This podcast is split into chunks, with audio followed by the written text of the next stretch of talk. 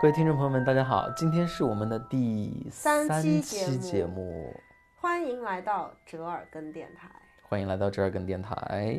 那我们今天的主题是，他不是哈利波特之后都在干些什么？嗯，没错，今天我们会跟大家从哈利波特来入手，讲一讲，嗯，Daniel Radcliffe 这个男演员，他在结束了他将近这个十几年的这个哈利波特的生涯之后，他现在作为一名成熟优秀的这个英国的女男演员，在这种电影行业里面，包括在戏剧行业里面，他的一些活动的踪迹，以及我们来看一下一个一个影响一个演员一生的一个角色是如何改变他的这个职业道路，或者说影响他自己的职业发展的。那我们还是从《哈利波特》开始讲起。可以啊，聊哈利波特，按理说不应该是你的一个强项吗？我以为你今天就会狂聊十个小时。也不好吧，这样就太太偏题了。对，就跟大家讲，我唐唐 Sir 我呢是超级哈利波特迷。我其实看哈利波特是从，呃第二部、第三部的时候就开始去电影院看电影了。嗯，但是我真的看书是从第四部的书开始看起的。哦，你前面的书没有看是前吧？最开始第一本书我开始看的是第四本，后来我开始慢慢把它补起来了。我还很清楚的记得是这《三强争霸赛》那本书，第四本，第四部，对，第四部是《哈利波特与呃什么圣杯 》，我忘记那个名字。你是一个假的哈利波特粉丝，你是一个骗子。你难道不是一个哈利波特粉丝吗？我我觉得我觉得挺好的，但是我不能自以为一个粉丝。我我那个时候是可以背咒语的，那你背一个，你现在嗯是 阿瓦达索命，不能背这个，换另外一个 Laviodo 什么 Leviosa 之类的这是一个漂浮咒。啊。然后是 Reducto，就是粉身碎骨。所以说你现在有没有接受，就是你是一个麻瓜这件事情？我不觉，我一直不觉得我是一个麻瓜，那为什么你没有就是去那个念书呢？因为我成绩不大好，没有没有赶上哈那个霍格沃兹特快，就没有去了。来讲一讲《哈利波特》，你最喜欢的角色是什么？我 我最喜欢的是马尔福。这个真的很奇特呀，我不会啊，我觉得应该很多女生都会喜欢马尔福吧。是因为颜值？就是他，一个是他小时候真的特别可爱，嗯，一头金色的头发，又特别有个性，嗯，就是很像那种，嗯，小时候你特别会喜欢那种拽拽的男生。像花轮同学这样的吗？是是这个意思吗？他是一个花轮同学。你这样过分了，你这样过分了。花轮同学不是，花轮同学是那种很暖的男孩，嗯，但是马尔福不是，马尔福他真的就是坏坏的，自己有时候又有很多的那种诡计谋，不对是是你。是是，我以我对你的理解，就是因为坏坏的这个点而已。哪一你喜个女生你喜欢坏不喜欢坏男生坏男生呢？好吧，还是有人喜欢暖男的嘛？对，我我最喜欢的角色是赫敏，虽然这个虽然有点无聊啊，但是我还是非常喜欢他的这个劲儿劲儿的小女孩的这种感觉。嗯，除了这种年轻的角色，主要的角色之外，我还是很非常喜欢一个教授的角色，是麦格教授，嗯啊 Mag，Professor McGonagall。啊，我觉得他是我就是非常喜欢，而且我们俩不是还在聊吗？我觉得他们他的长相是真的很像一个女巫的长相，嗯呃，我对他对我的感觉就是像那种外婆一样，又严肃又慈祥，然后就这个这个麦格教授会给你炒红烧肉吗？他可能会给我做炸鱼薯条。对我，我觉得这蛮多经典角色的这些，其实到最后我还有点喜欢油头教授斯内普？斯内普。你居然叫他油头教授？对啊，他你不知道他们给他取的外号吗？他们给他取的外号就是油头，因为他头很油，然后很长，啊，然后都就感觉不洗，然后齐肩那种，所以他们就给他取大油头。这居然是一个粉丝说出来的话，unbelievable。因为到后期你就看到斯内普跟嗯哈利的妈妈其实懵懂的爱情其实特别美好的，而且她当时其实是受了邓布利多的委托，要照看哈利在学校里面。他当时其实还指出了一些非常露骨的，然后比较残忍的一些话，问邓布利多是不是，因为他们当时最开始就知道哈利身上是带着，呃伏地魔的魂器的，所以到最后如果要真的要杀掉伏地魔，其实是要杀掉哈利的。然后他就问了邓布利多一句话：是不是我们要像养猪一样把这孩子养着？到最后该杀的一天就要杀他，这是最后一集才解开的这些谜团，你就会觉得哇，这个人物的高光，看人物的弧光时刻来了。我觉得他就是前几季一直在铺这个人，然后这个人一直是一个嗯黑暗面的一个人，嗯，最后把他自己的一个就是原生的一个故事给讲出来了，很能吸引人。对因为他之前的一切行为就都有了一个解读。哎，但我问一下，就是从做电影的这种心态，真的是从第一季就想到要一直埋到第七季吗？这不是有小说吗？其实小说原著最后没有讲这么清楚，是？没有这样去还原他的人物的高光时刻，其实没有因。为我看了一个花絮，嗯，就说的是在第一季的时候，斯内普那个角色其实不太想演这个角色，嗯，但后来好像是被他的亲戚家的小孩儿给说服了。演了这个角色之后呢，罗琳就偷偷的把他拉到了一边，嗯然后就说我悄悄的告诉你这个角色之后的一个走向，会嗯有助于你就是在前几部的一个把控。啊但是罗琳跟他说的这一番话，他没有跟任何人说过，啊，就特别像是罗琳在他耳边施了一个小小的咒语，真的好有意思啊！对，也很像罗琳能干出来的事情。对，哇，这真真的很厉害。所以说你在《哈利波特》里面，你印象最深刻的一个剧情是什么呢？其实就是真的最后一集的时候，嗯，斯内普被伏地魔杀掉了。斯内普让哈利把他的眼泪眼泪拿去，因为眼泪里面就有那个记忆。然后哈利后来把这个记忆倒到那个冥想盆里面，那个叫什么冥望盆还是冥想盆吧？假粉丝，邓布利多的这个呃办公室里面的那个冥想盆，然后他就看到了这一段记忆。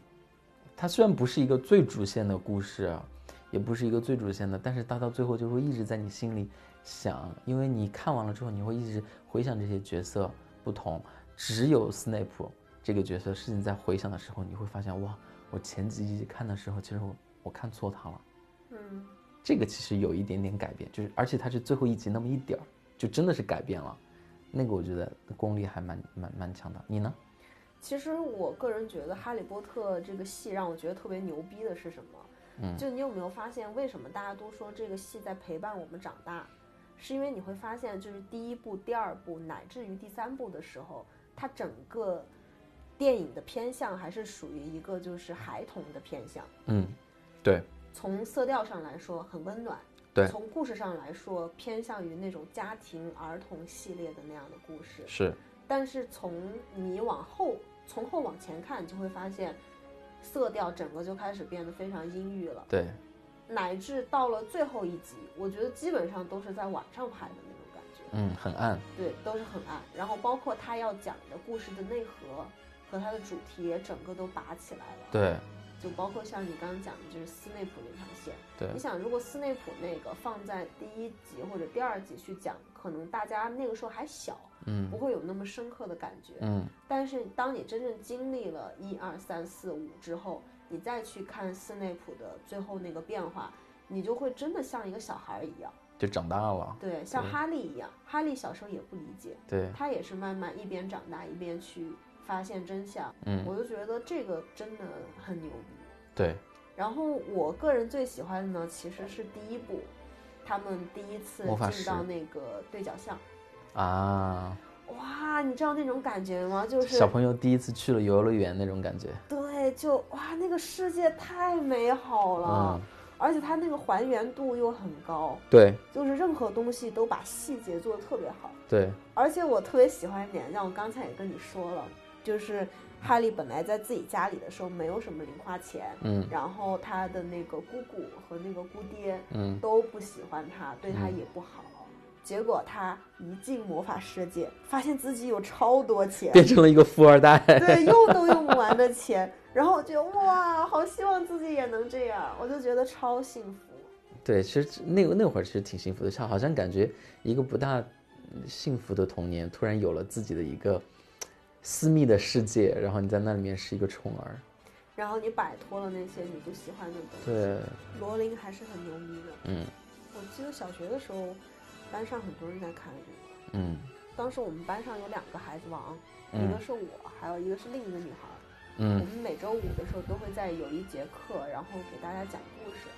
故事 PK，对，故事 PK，他当时讲的就是《哈利波特》，但是我当时一直在看的是郑渊洁的《鲁西西和皮皮鲁》，嗯我就从内心底非常的抵触哈利波特，因为我觉得我每次就是都想我要超过他，我要讲比他更好的故事，那其实这两个是不同的维度哎，完全完全。不同的维度，所以说也是蛮好笑的。我觉得也是我的一个遗憾吧，就是小时候没有去把哈利波特看完过，就因为这种攀比心理。是书没有看完是吗？对对对电影你们都是看了吗？电影都是看了，电影就是因为当时它在国内上映了，嗯，应该是第三部吧，在嗯国内上映。第一部、第二部我不记得有没有上，可那会儿我们都比较小那会儿。对我就记得第三部我应该是在电影院看的。嗯，哇，对，那感觉哇真的是很很爽。很 open my mind。嗯，第三部我也是特别喜欢的一部，就是第三部它的很多概念我都很喜欢，比如说我刚刚讲到那个赫敏，因为他的他选修的课撞了，所以那个邓布利多就送了他一个时间空间转换器，时间转换器他就可以回到自己上课的那一天，同时去上好多课。嗯，哈利在这个 Hagrid 的课上遇见了一个神兽，就是狮身鸟头马翼兽，就是一个可以飞的一个像马一样一样的一个一个怪兽，到后来变成也是变成他们很好的一个朋友。再有狼人的这种，呃，就是月圆时刻的狼人的这种这这种概念，我我都觉得很很新奇。就而且第三部的时候，你看你就知道他们的这个人物的服装就完全是青少年的服装了，就不是儿童的服装。而且其实精致了很多耶。对整体的制作的这种感觉也精准很多，而且从第三集往后往后，第三部往后就会变得非常阴郁、非常暗了，这种感觉。嗯所以说，你了解 Daniel 他的一个背景吗？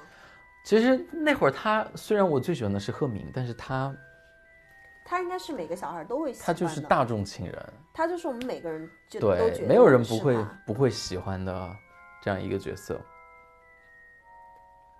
而且我最早的时候听说是，嗯，他好像当时去 casting 的时候，去选角的时候，他选的是 Ron Weasley 啊，不呃是是 Marv 的那个角色。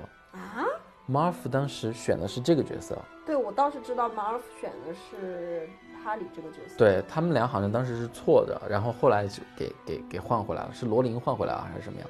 我好像听过这样一个小小的八卦故事。我听的是这样的，当时呢剧组找到了 Daniel，、嗯就觉得他特别适合演哈利这个角色，嗯但是呢他的父母觉得这个决定会影响他的一生，嗯所以说要思考一下，然后再决定要不要让小孩去演。嗯当然最后还是决定让他去演了。嗯但关于 Marv 那个故事是特别有意思的，嗯，说是 Marv 一开始一听说这个选角，立马就我要去，我要去，我要去，然后他就一开始先是投了哈利这个角色，嗯因为他要演主角，嗯，然后哈利的头发是棕色的嘛，对，然后当时他就把头发染成了棕色，是，然后去了之后呢，被刷掉了，然后他就很生气，他就觉得 OK，我演不了男一，那我要演男二，然后他就去应，他就去应聘 Ron，然后他就把头发染成了红色，结果 Ron 也没有让他当上，没有办法，他就只能应聘 Marv，他就把头发又染成了金色，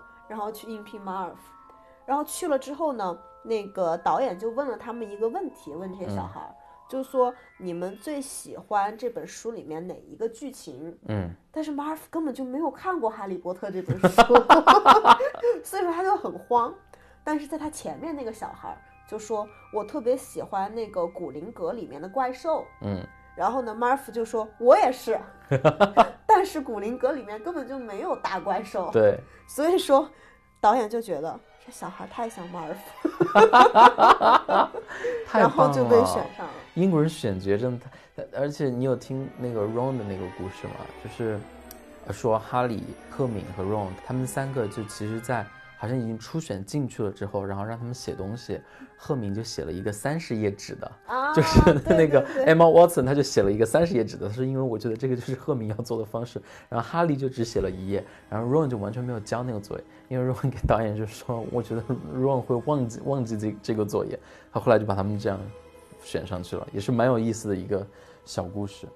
但我觉得就是当就是这个片子被神化之后，特别是这些角色深入人心之后，嗯你就会觉得啊，就是这些故事都能从里面发现一些边边角角的料。对，Daniel 其实他以前没有演过戏，对不对？他演《哈利波特》之前，他之前演过一个戏剧，呃，这应该是个电影，就是大卫科波菲尔。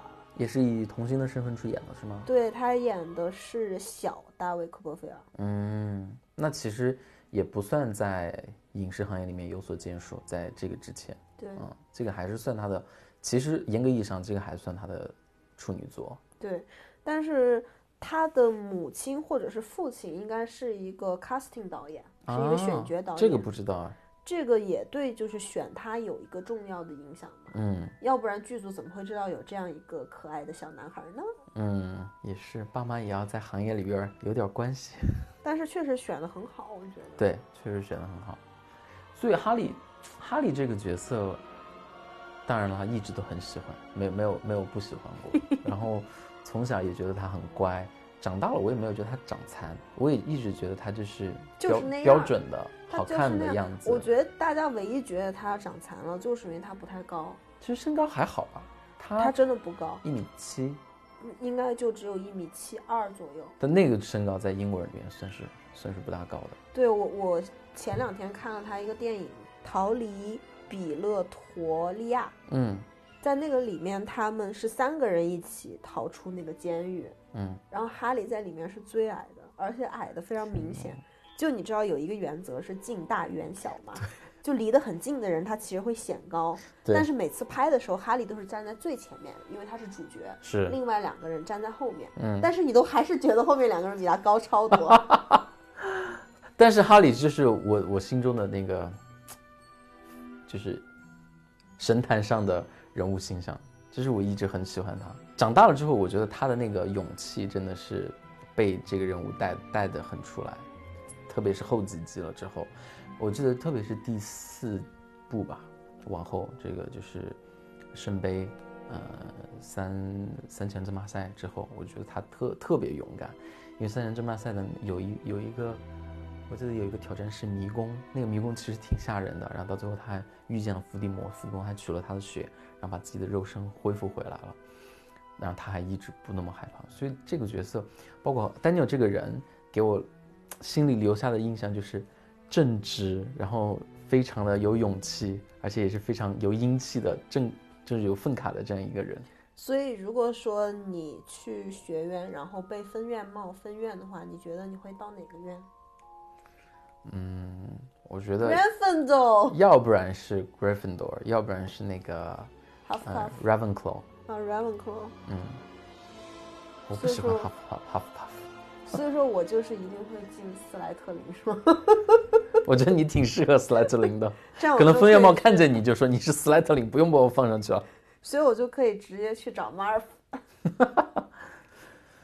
Daniel 还有一些什么认识呢？对于他这个角色，这个演员本身，他本身其实是一个，嗯，其实也是我之后想聊的一个话题，嗯就是我觉得他在不干不当哈利波特之后，其实变得更有趣了。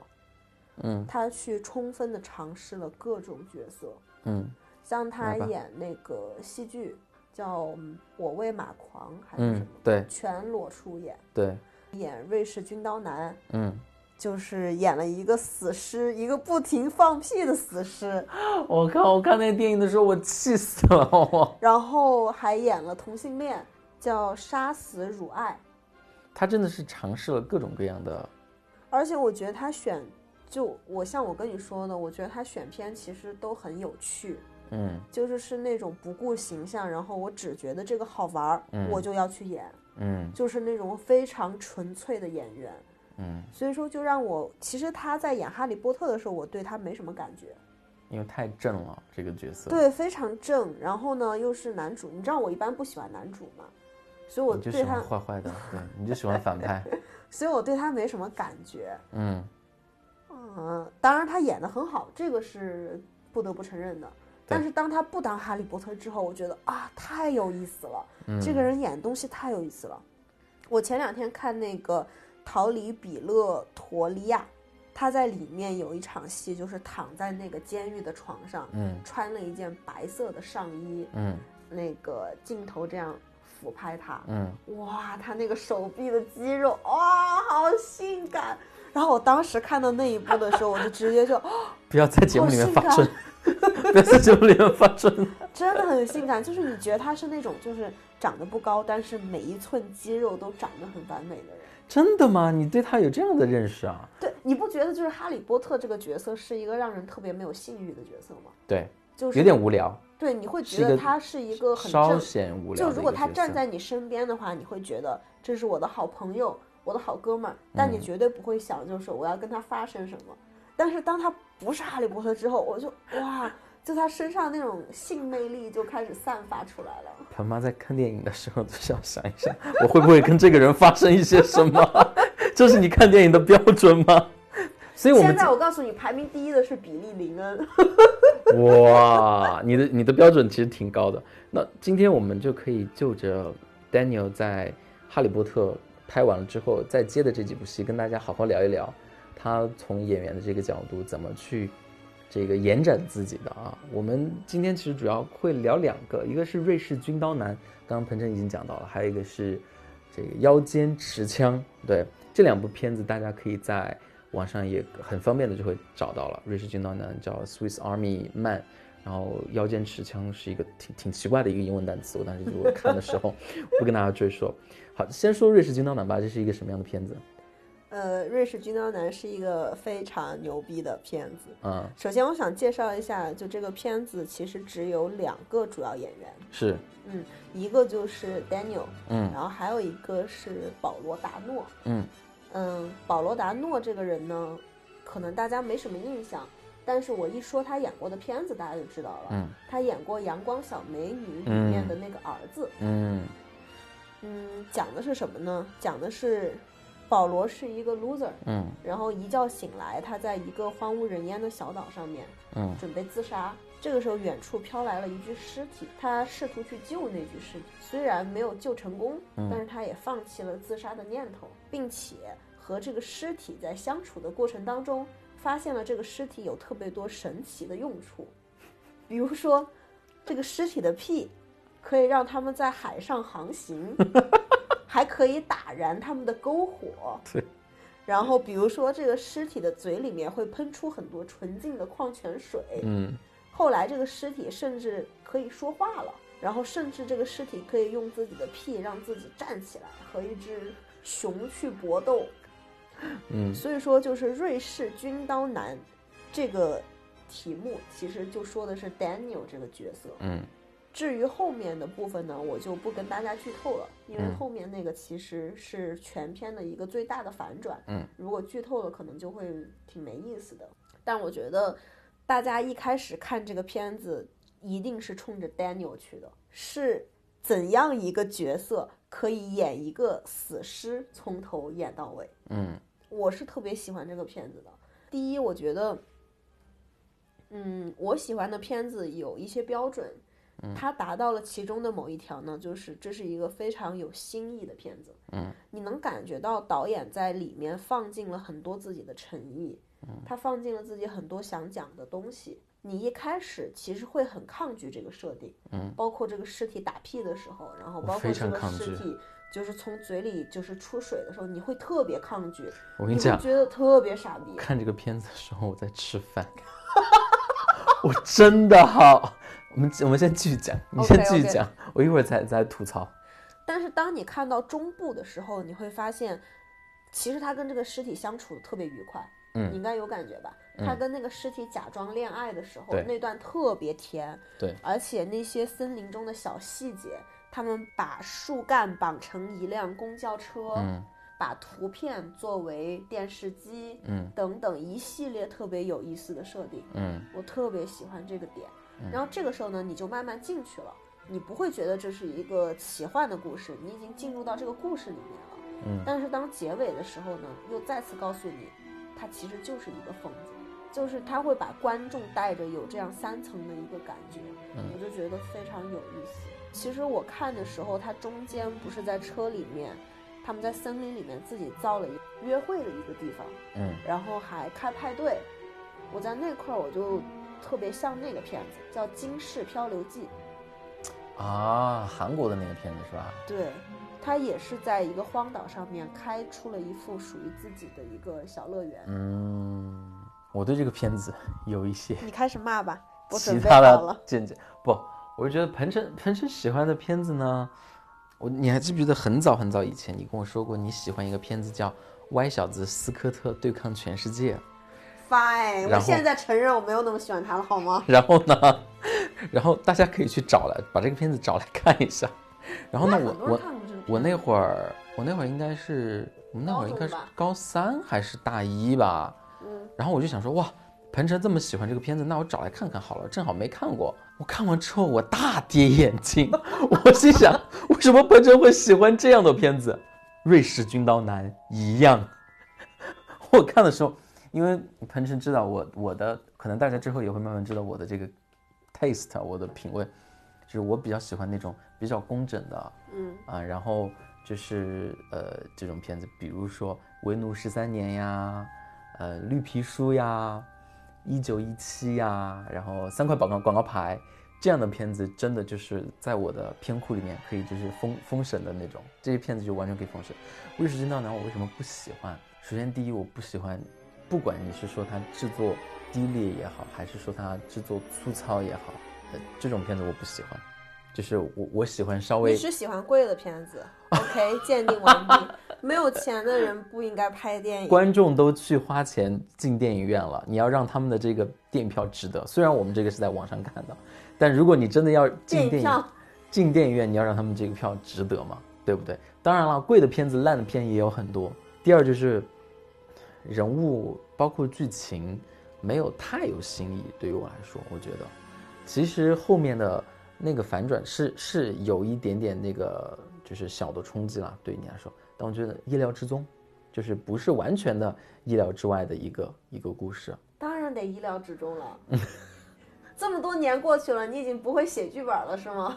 我我从来没有写过剧本儿，呃，所以比如说 Snape 就是意料之外，对吧 Really？？Snape 当然是意料之外啊，Snape 那一系列，我对于我来说都是挺意料之外的。你会慢慢去继续品那个，观众们，如果你们觉得他说的这个不对，欢迎留言来怼他。你觉得有很多人会怼我什么？好吧，我我我我我就 anyway 吧，反正，嗯，看完之后我就觉得，啊，Daniel 接了这样的一个片子，我我不知道会对他的那个演员的生涯有什么正面或者说负面的告诉你，这个就是一个特别大的问题。嗯我现在特别喜欢 Daniel 的一点是，我觉得他不是在说我只接对我事业有帮助的片子，嗯他是真的在接一些他觉得有意思的片子。就像我们等会儿要讲的那个《腰间持枪》，嗯说句实话，那个片子对他也不会有很大的帮助，嗯而且呃成本也不是特别高，嗯但是它真的是一部很有趣的片子。嗯我觉得他的选片标准在于有趣好玩，我没演过，就这点是让我觉得，哎，这个演员挺有趣、挺有意思的。我喜欢 play safe。对，我觉得这个也其实也是有时候是彭程的一个择友或者交友标准，对不对？有些朋友，那为什么我会和你交朋友呢？你别这样，我对我人生产生怀疑了。那彭程身边有很多朋友就是那种很很很新奇，我对于我来说会觉得有一点呃新奇，或者有一点不按常理出牌这样的一种朋友，会会跟你变得是很好的朋友。但我身边其实大部分有一些朋友啊，就是还是比较中规中矩的，然后比较 play safe 的这种。当然不是说我的朋友无聊，因为彭程也是其中的一个嘛。我觉得这是个悖论，你知道吗？我们俩说不通了，现在。这是个没法聊的一个悖论。我就觉得他特别勇敢。你想象一下，当他演了那么多部《哈利波特》之后，其实他在业界已经非常的有呃地位了。嗯你说他演什么片子不可以，他接什么片子不可以，嗯但是他接的都是这种小众的亚文化的东西。对，都是次文化的东西。我觉得一方面展现的是他的那种胸怀，嗯，就是 I don't fucking care，嗯我就只接我喜欢的，我觉得有意思的东西。嗯。然后第二方面，其实也展示了他的品味。嗯因为说句不好听的，就是虽然说钱不是万能的，嗯但是在电影这件事情上，钱是一个非非常重要的一个基础。嗯基本上，你如果说有了一定体量的钱，你这个片子不会差到什么程度去。嗯但是他敢于去接这种小成本的片子，嗯并且这些片子也不差，所以我觉得这也能展现他的就是专业的功底。我觉得可能跟他的经纪人团队什么的也有关系，但是我觉得也跟他自己有着非常大的关系。你知道吗？我我在看这些电影的时候，就是《瑞士军刀》和《妖仙之乡》的时候，我就特别有一个很强烈的感受，我就觉得 Daniel 还是我我总觉得他还是想回归戏剧舞台。对他一直在演戏剧嘛，对我我，其实一直在演所以我觉得他挑的这些角色，我都觉得是可能在舞台上更有这种张力的，更容易出戏的，然后或者说对演员本身有一个比较大的这种挑战的这样一个。所以我觉得在我，所以我在看电影的时候，如果真的一个演员就特别拔出、特别突出，但是整体的电影或者整体的导演或者故事风格叙事没有到那个程度的话，我就会嗯稍微的给他降低一点但是我觉得。Daniel 特别牛逼的在于，在这些片子里，你不会觉得他突兀，甚至我看那个逃离不拉不拉，我说不清楚那个词儿，我们就叫它逃离，嗯什么什么就逃离吧。对，逃离那个片子，它其实在里面，我看评论，嗯，很多人就说，看了一半才意识到这是哈利波特。嗯就他留了一个很长，不能说很长吧，就是到那个肩膀的头发，然后满脸都是胡子，嗯真的，你一瞬间你是认不出来这是哈利波特的。嗯就我觉得这种演员是最难能可贵的。嗯很多时候，有的演员你会觉得我冲着谁去，冲着谁去，去了之后你一眼就发现啊，他在这儿，他在那儿。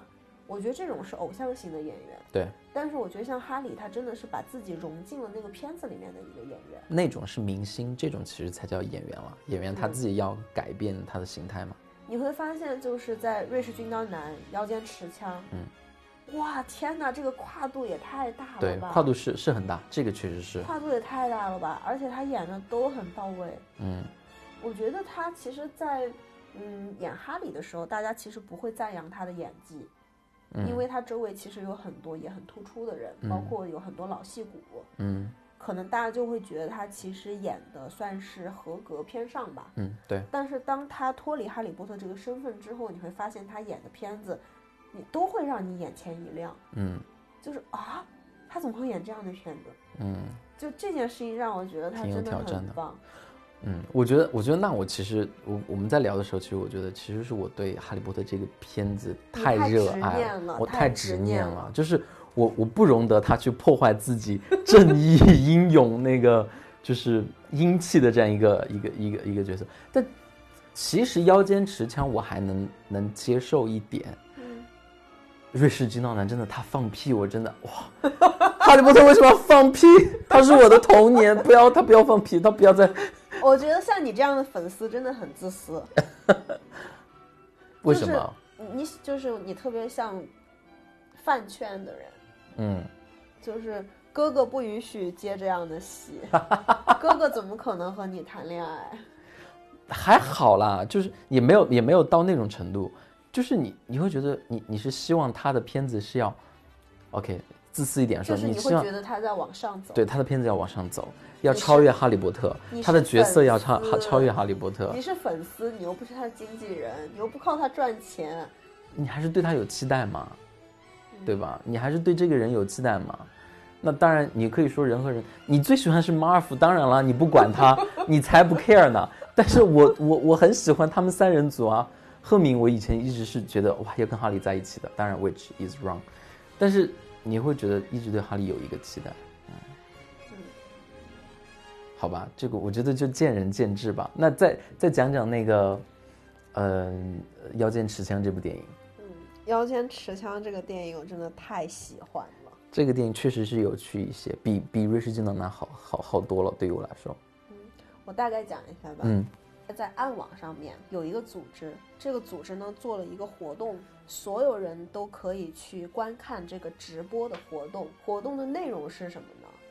很多的杀手，他们会有排名，这个组织的老大他会去点，比如说第一名和第三名要 PK 对决，大家就可以在直播的时候看到他们俩拿刀或者拿枪互相厮杀，大家就会对于这个事情去下注。哈里演的是一个键盘侠，在生活中非常的懦弱，领导跟他说话他都不敢抬起头来，但是一旦回到家，衣服裤子一脱，穿着睡衣躺在沙发上面。就开始变成了宇宙第一键盘侠，嗯，一边看直播的时候，一边就怼这个组织，然后怼得非常非常狠。当他怼到一个极端，他觉得特别开心的时候，忽然接到了一个电话，这个电话让他你不要再发这些言论了。哈利不听，电话挂了。嗯，三分钟后，一群穿着非常奇怪、浑身都是纹身、可能没有眉毛那种朋克的。团体就进来了，把哈利打晕，带走了。嗯，当哈利再次醒来的时候，嗯，发现他的手，两只手都和枪焊在了一起。也就是说，当他把手拿起来，你就能看到他手上有一把枪。嗯，而且他没有办法拔拔子拔掉，对不对？他的那个五个手指都全部被钉到了那个枪上。对他手唯一能干的动作就是搬动那个扳机。嗯，并且。他也开始被直播了。他要做的事情就是和排名第一的女杀手一决高下。一决高下。这个女杀手非常牛逼，这 个女杀手就是 真的太帅了，谁都可以杀，是我想象中最帅的那种女人。嗯，因为我前段时间刚好看了那个哈里奎因的那个电影，因为我觉得哈里奎因的武力值还是挺高的。哈里奎因是哪个？就是小丑的女朋友哈利奎因啊和猛禽小队，嗯，就那个片子和这个片子的那个女人的那个动作和那种狂野度比起来，简直就是小巫见大巫。嗯，在这个片子里面，她一个女人，然后冲进一个工厂里面，一把枪可以干掉十多个男人，嗯，而且都是非常漂亮的。但是呢，这个可能稍微有点血腥，就是比如说可能有戳眼珠子呀，嗯，对，然后比较暴力一点，对，很暴力的那种方式。但这女的很牛逼。但是哈里他就是一个很怂逼的一个男孩儿，嗯，然后他要和这样一个女人去追杀，就开始了一场一场疯狂的追杀。当然，结局也是大家喜闻乐见的，就是他们俩最后联合起来，一起把这个组织给端掉了。嗯，但是这个片子的整个这个过程真的太爽了，就真是个大爽片。这个片子的设定其实是在近现代，对不对？大概是在五到十年以后，然后大家就是通过这种。有无人机观战的方式，然后去不断的追踪这两个、两个、两个主角在这个城市里面互相的这个斗杀的一个故事。其实这个设定是有意思的。我我看这个片子的时候，我虽然虽然觉得，哎，这是一个什么怪片，这是一个什么，这又是一个什么什么什么小众的 cult 片，但其实这个这个它的整体的核心故事核心还是一个比较有趣的一个核心，有点类似类科幻、类暴力。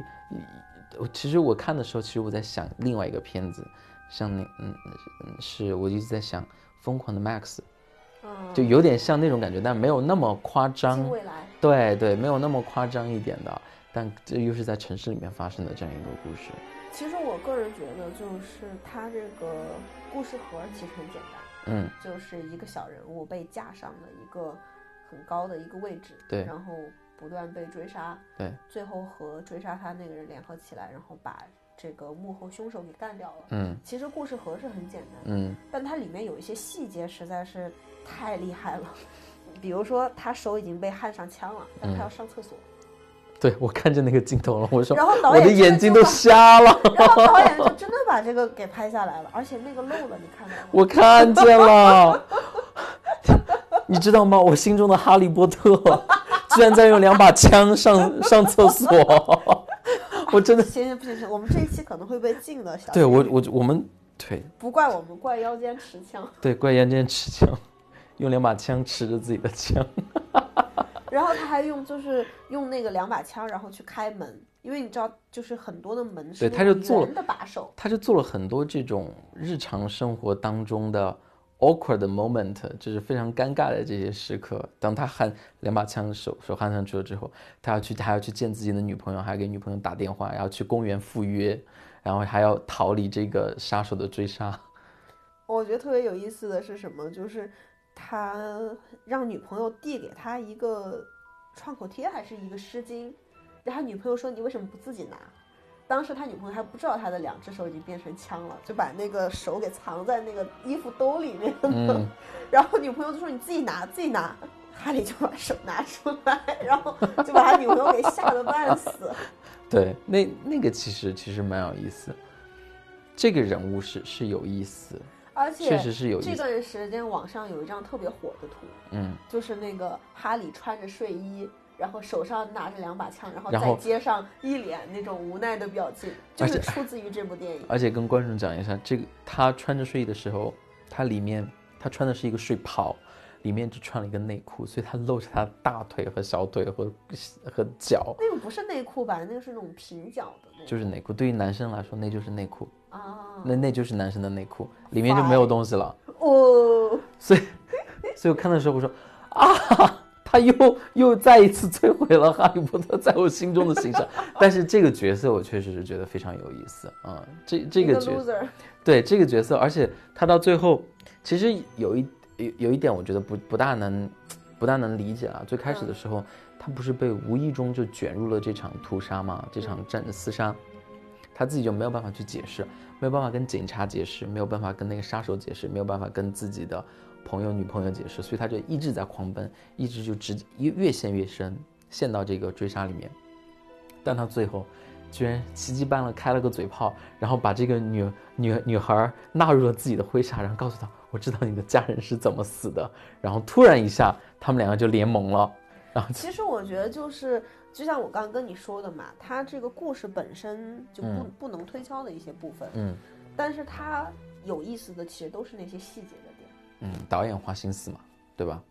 可能这是一个比较烂的剧本，就说句不好听的，其实这不是一个好的剧本。嗯但是它有很多好的细节，你就会有很多印象深刻的。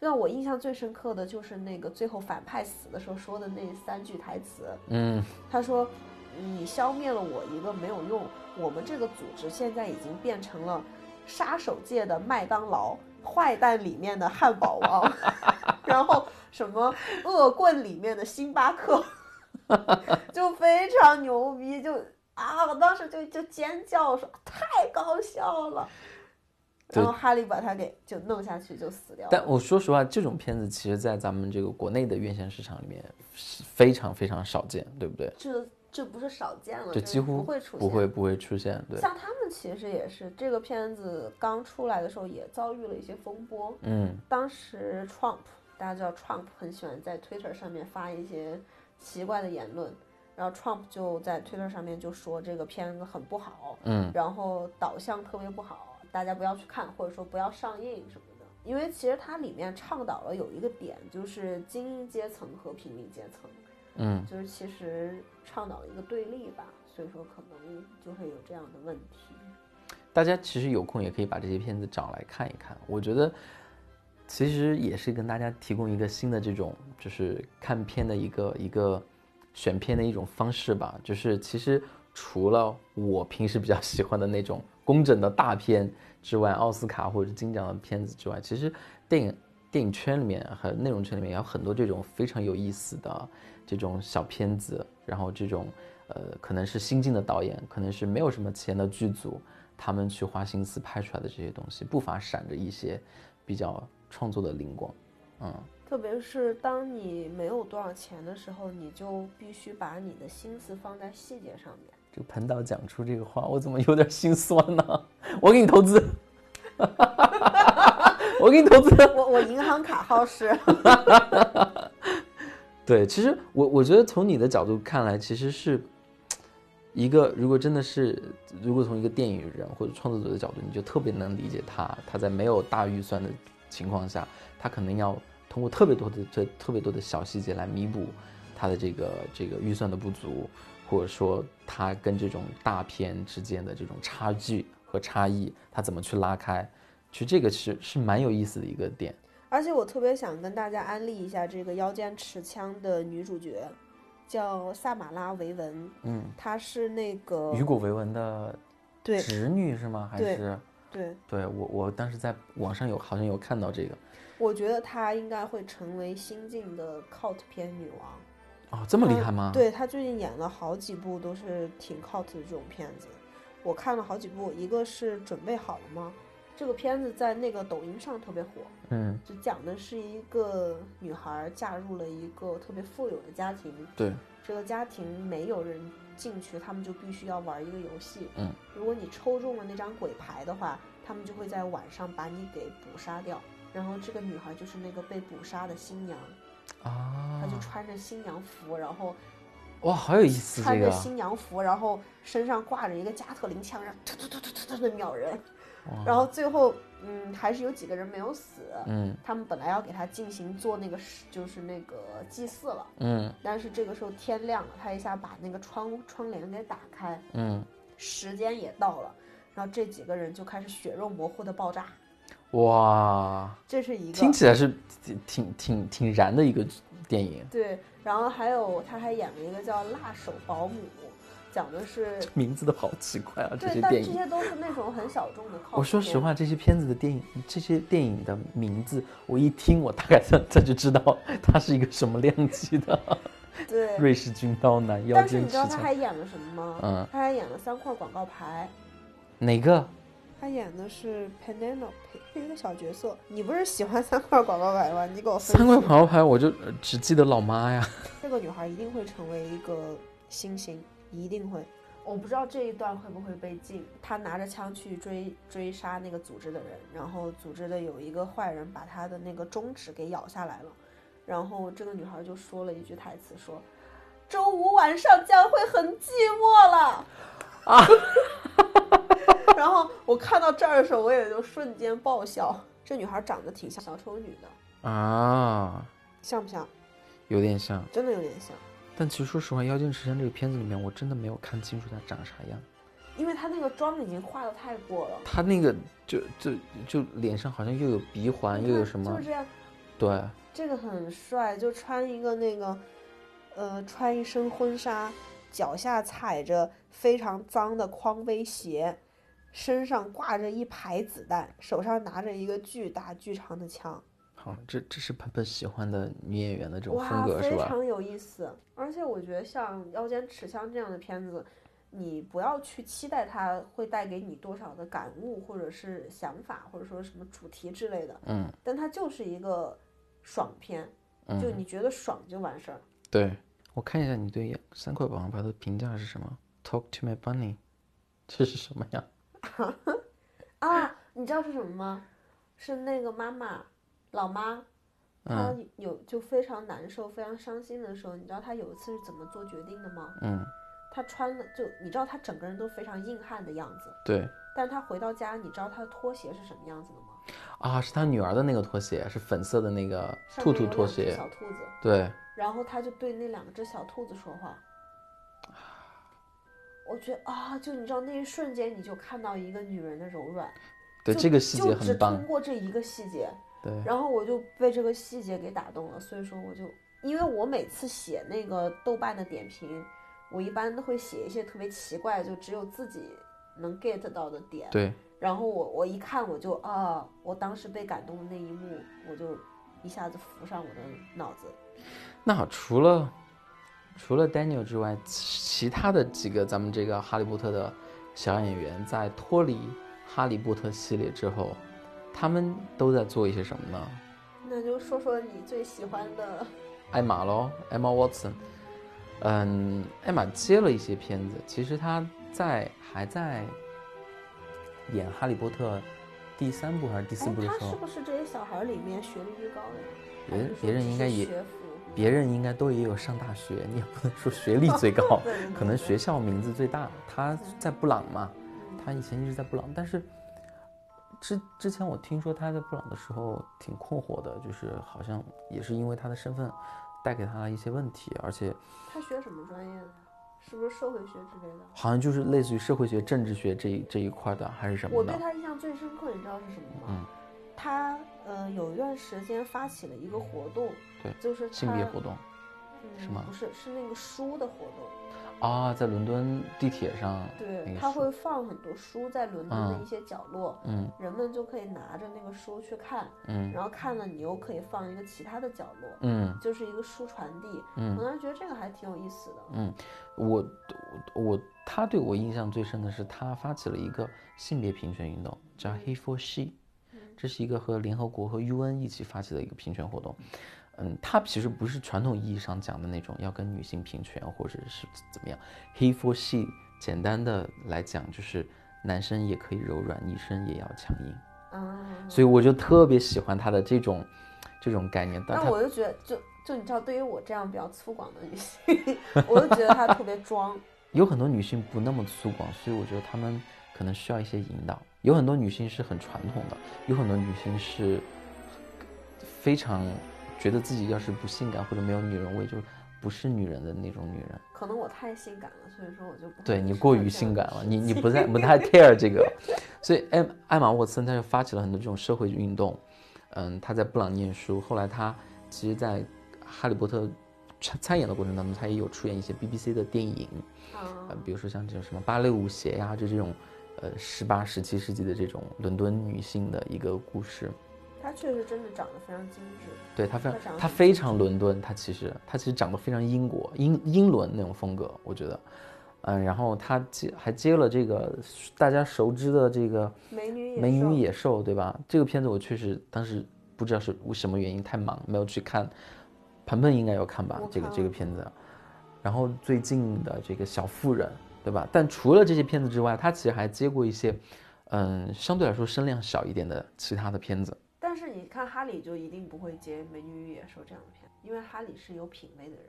你说迪士尼没有品位，各位网友们，你想怼他，请继续，请可以在这里留言。求求不要怼我，求你居然讲迪士尼没有品位，我不是说迪士尼没有品位，我是觉得这样一个角色对于演员来说是没有挑战性的一个角色。那总得要有人去演嘛，总得要有人去还原大家心中的美女和野兽嘛。嗯，也有道理，对吧。那二零二零年了，我不可能天天都看《妖剑剑持持枪》，那也要也要翻新经典啊。为什么木兰被刘亦菲演了？那刘亦菲没有挑战吗？对吧？那不是这个你这说法吗你这有点引战，我不敢说话了，我现在瑟瑟发抖。你是瑟瑟发抖了，对吧呃？Rupert 这个演员，他的声音我真的是很少听到了，他演了很多小众的片子，他的我真非常少听到他的活动。之前演了一个是一个摇滚乐队的一个电影吧，类似于是。你看有看过吗？他的片子？你任何的？嗯真没有。嗯，然后我我记得当时在看《哈利波特》的时候，我听过一个他的采访，嗯因为他就是那种，嗯，英国北部的那种人，就好像是苏格兰吧，还是哪儿的人，Well, I love Scotland,，Scotland。Scotland, fine。但他所以他说话就是那种特别嘟囔的，不不不这样这样讲话的，嗯，就是苏格兰的口音。所以他就是很那种苏格兰人，就是 I don't give a shit，我演演完了，我的人生就就是就归我了，我不想被这个角色我不知道为什么，我觉得苏格兰人都是足球流氓。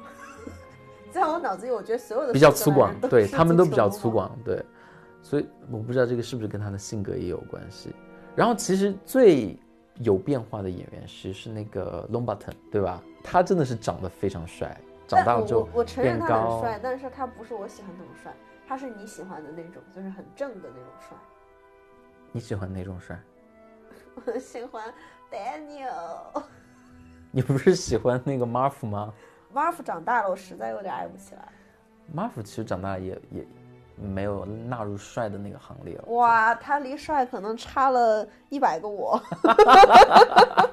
大家去网上找找鹏鹏的照片看。No，那真的，我说真的，就是 Marf 就小时候是那种蔫儿坏的那种感觉，长大了还是很蔫儿坏，就有点痞了，感觉好像没。法接受了。对，然后 Lombarton 是真的长帅了，就是你对他的这种感觉就又不一样了。他小时候是一个小龅牙，然后脸圆圆的，对小小的，然后有点雀斑，对，感觉背有点驼驼的，怎么一下就窜那么高了？然后长到一米八几，甚至甚至快快快一米九，然后嗯那个牙也正了，五官也好了，脸也瘦下去了，就突然就变成这种，大家传统意义上讲的这种英帅哥英伦的这种呃叫什么模特吧，模特帅哥，我觉得他他的他的长相其实挺模特的。其实我特别喜欢那个露娜嘛，哦，对，露娜是一个我非常喜欢的一个角色，就很可爱。他真的是古灵精怪，他真的能用古灵精怪这个词来形容。对你一看他，你就觉得古灵精怪。对，而且她露娜在电影里面拿到的那些道具都是奇奇怪怪的道具，什么一会儿什么一个星星形状的眼镜啦，然后然后去跟哈利跟哈利一起参加舞会，她的裙子周边都是一排气球啊，就这种就特别特别有意思。我其实特别希望她跟哈利在一起，我觉得他们俩是搭的，是是好的一对。而且我们觉得他们俩如果在一起，那个生活会很有趣。对，但是但是没有办法，因为你想，哈利他最后在那个嗯成年之后，嗯他不是也进那个魔法局工作了吗？